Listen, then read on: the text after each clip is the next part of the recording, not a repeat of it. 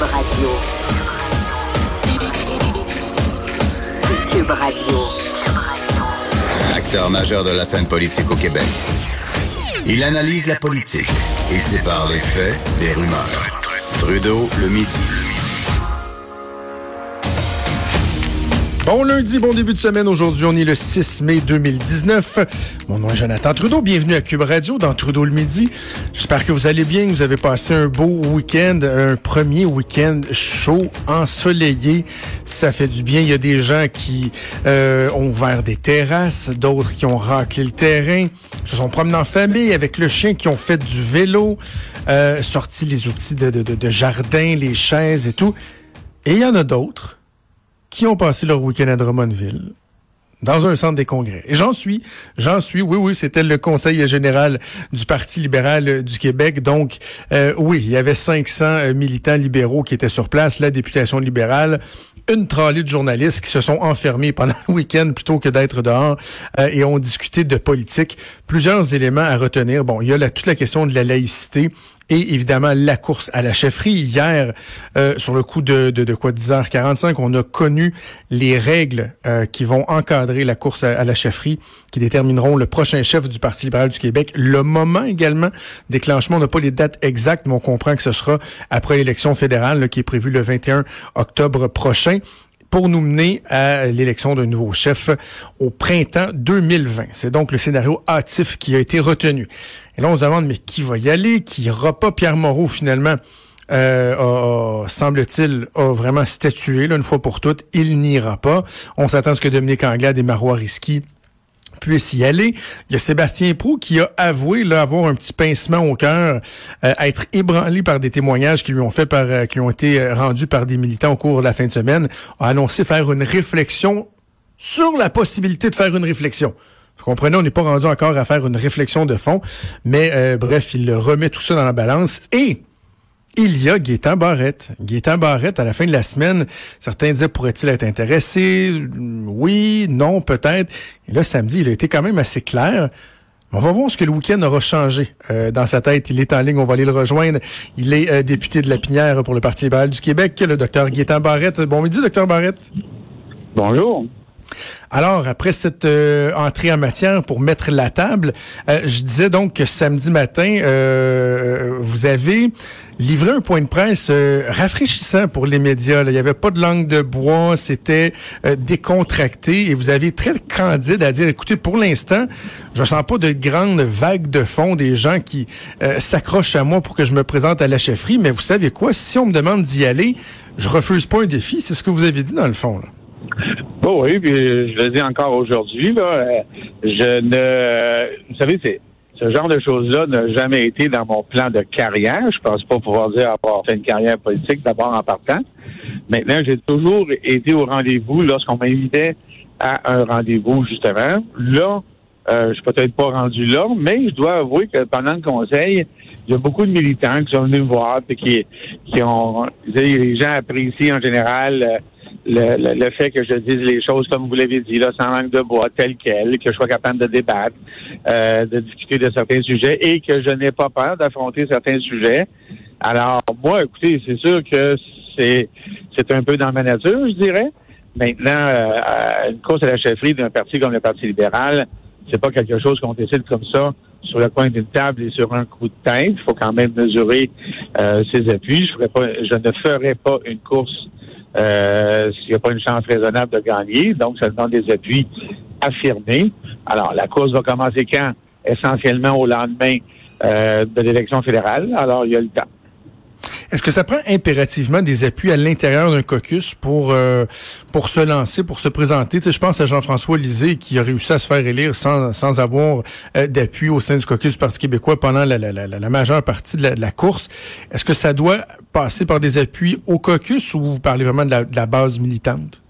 La base militante, absolument. C'est un, un mode de scrutin universel. C'est plus des slates. C'est plus des choses euh, préarrangé, peut-être pas préarrangé, mais la dynamique de Slate, c'est une dynamique de Slate. Alors, ça demande le caucus et ainsi de suite. Là, c'est un vote universel, un membre, un vote. Alors, ça ne demande pas du tout. D'ailleurs, euh, si vous me posez la question, je vais appuyer un par rapport à l'autre, là. Non, je vais vous répondre tout de suite. Euh, Oh. Les candidats doivent euh, faire la promotion de leurs idées. Il doit y avoir des, des débats.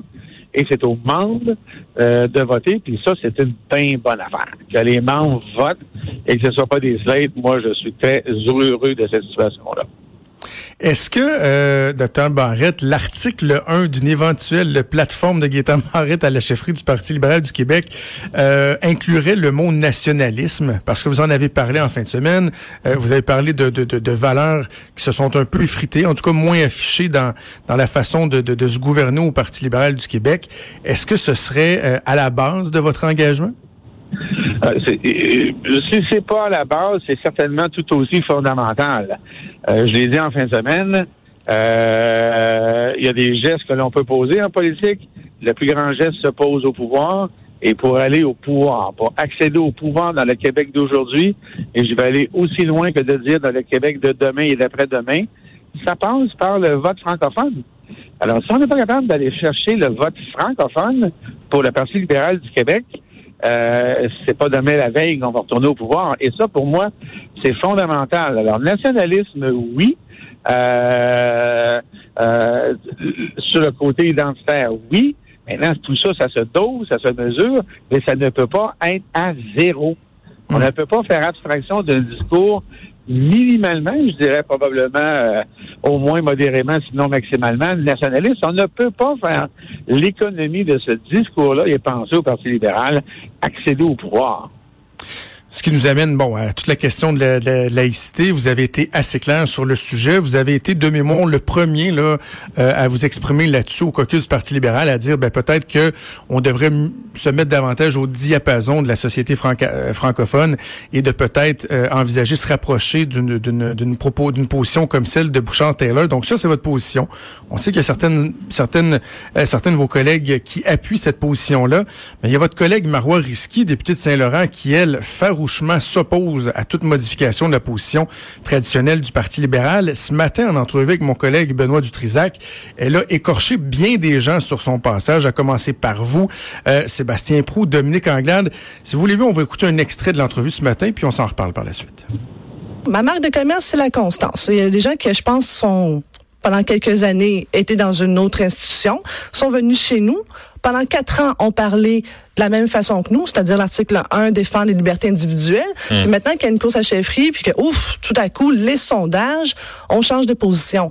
J'ai un profond malaise avec les gens qui marchandent leurs valeurs. Sincèrement, euh, si pendant toutes euh, quatre ans, vous avez été euh, avec le Parti libéral lors de la dernière législature, vous avez été vice-première ministre du Québec avec Philippe Couillard, qui a défendu cette position. Moi, quand vous êtes le bras droit d'un premier ministre, habituellement, vous êtes supposé d'avoir la même vision que lui. Puis lui avait dit avant de quitter, pas de compromis, ne marchandez pas vos valeurs. Ce sont les derniers mots de Philippe Couillard. Fait que Mme Andelade devrait quoi? Ben, Madame Anglade, si elle pense qu'on peut euh, changer de position pour faire des gains politiques, ben, à ce moment-ci, aussi bien mettre Jean-Marc Léger à la tête de l'État, on veut gouverner avec des sondages. Pas grand-chose d'autre à vous dire que que répondez-vous à Marois Risky? Ben, deux choses. Savez, dans cette entrevue-là, euh, Marois a réussi à faire une chose absolument exceptionnelle. C'est la première libérale militante qui a écorché Carlos Letao, là, puis de façon assez euh, brutale, merci. Là. Non, mais, mais on, va, on va y revenir dans, on va y revenir dans un instant, si vous voulez bien, mais j'ai un autre extrait. Mais sur la question de la laïcité, parce que lorsqu'elle parle de gens qui étaient dans d'autres institutions, on comprend qu'elle parle de vous, de Sébastien Proux, de Dominique Anglade, qui avait logé pendant un certain temps l'enseigne la Ouais. Coalition Avenir Québec, qui avait si- siégé au Conseil des ministres. Et là, elle dit, Ouais. dans le fond, c'est donc bien épouvantable, vous faites les guidounes en regardant un sondage. C'est ça qu'elle dit, là. Oui, oui, elle dit ça.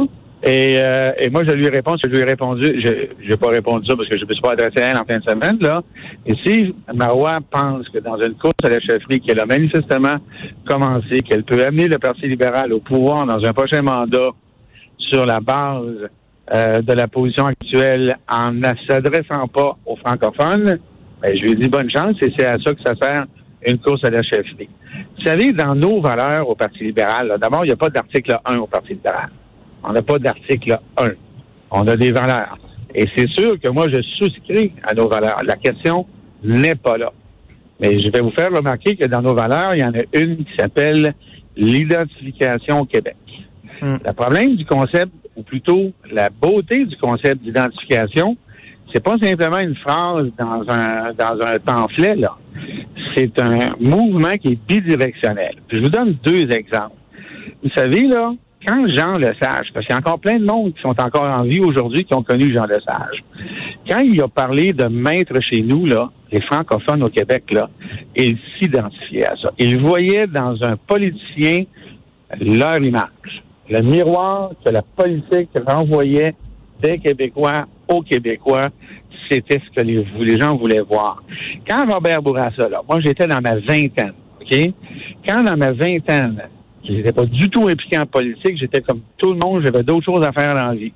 Mais quand Robert Bourassa au Salon Bleu, puis je m'en rappelle en vous le disant comme c'était hier, vous mm. savez, Robert Bourassa, c'est un homme qui physiquement était un peu frêle, c'était pas Rambo Gauthier, mais quand à l'Assemblée nationale, il a dit que quoi qu'on dise, quoi qu'on fasse, le Québec est une société distincte qui sera toujours libre de ses choix, ben moi, vais vous dire une affaire, c'est venu me chercher, même si j'étais pas du tout impliqué dans quelque politique que ce soit. Et donc, j'ai vu dans ce politicien-là le reflet des Québécois francophones. C'est ça que j'ai vu. Alors, à un moment donné, là, si on veut prendre le pouvoir, il faut pas juste parler aux Québécois francophones, il faut aussi que les Québécois francophones nous voient, que l'image qu'on leur renvoie se reconnaissent. soit exactement. Alors moi, là, c'est bien beau, là, cette position-là. C'est correct. Moi, j'ai aucun problème avec la défense des libertés individuelles. C'est la position la plus confortable. Mais je vais le répéter, ce que j'ai dit en fin de semaine. La défense des libertés individuelles, ça, ça passe par le pouvoir. Et actuellement, on en enlève parce que le parti qui est au pouvoir a choisi de l'enlever.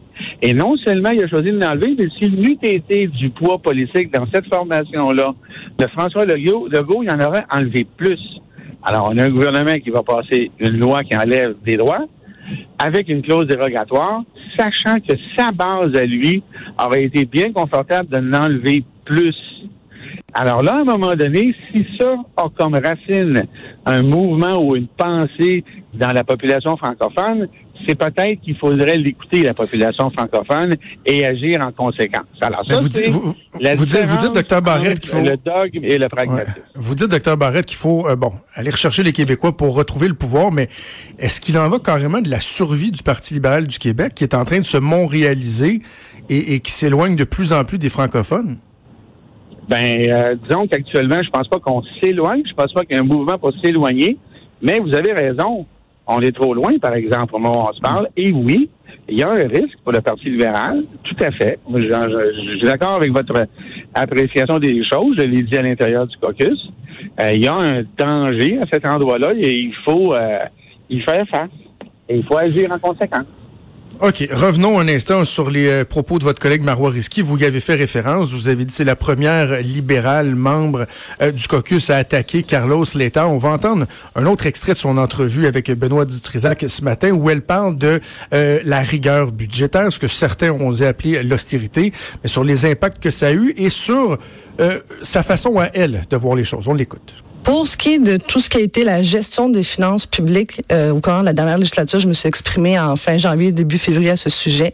Est-ce qu'on aurait pu faire autrement? Oui. Est-ce qu'on aurait pu aller moins vite? Oui. Est-ce qu'on aurait dû le faire autrement puis protéger davantage notre filet de sécurité sociale? C'est ce que j'avais dit et c'est ce que je pense toujours. J'ai déjà décrié ce que moi, ce que moi je loge au niveau de comment qu'on gère les finances publiques. Moi, le stop and go, c'est pas ma méthode à moi. Je préfère si on doit stop and go dans le sens on coupe, on serre la vis pendant trois ans, puis après ça, on, on des cadeaux. On, on, donne des chèques. Là, après ça, ceux qui pensent que non, ça n'a pas eu de dommages, puis qu'on ne devrait pas euh, s'excuser, ça leur appartient, puis ils sauront exactement pour qui aller voter par, par la suite. Encore une fois, que répondez-vous à Mme Risky? Ben, je vous l'ai dit tantôt, là. Alors, à la fin de cette entrevue-là, là, je ne sais pas si vous allez le passer, euh, Benoît Dutrisac lui demandait euh, ça prend quoi pour être chef? Elle dit que ça prend quelqu'un de rassembleur. Alors aujourd'hui, les libéraux qui écoutent cette entrevue-là, je suis pas sûr qu'ils apprécient la critique très ouverte envers Carlos Letao. C'est Joanie, euh, on, va l'écouter. J'avais prévu l'écouter dans le prochain bloc, mais euh, on, pense la même chose. Pourquoi, M. Barrette Écoutons justement ce que Mme Risky a répondu lorsque Benoît Dutrisac lui a demandé ce que ça prenait au prochain chef du Parti libéral. Certainement pas quelqu'un qui divise. Je pense que ça prend quelqu'un qui veut unifier toutes les forces au sein de notre parti. Ouais, là, c'est votre collègue Marois Risky, là, docteur Barrette. On, on, on, lui dit quoi aujourd'hui, là, parce que bon, attaque frontale envers vous, Dominique Anglade, Sébastien Prou, attaque l'héritage de Carlos Létard, de Philippe Couillard. Coudon, es-tu dans le bon parti, Marois Risky? on aura les conversations qu'on aura à avoir. Bon, manifestement, Marois, là, je pense que ça ne sera pas une révélation que je vais faire aujourd'hui si euh, je vous dis qu'elle va la faire, la course à la chefferie, puis elle va la faire pour gagner. Alors moi, je vous dis une chose. Moi, personnellement, je suis capable de travailler avec tout le monde.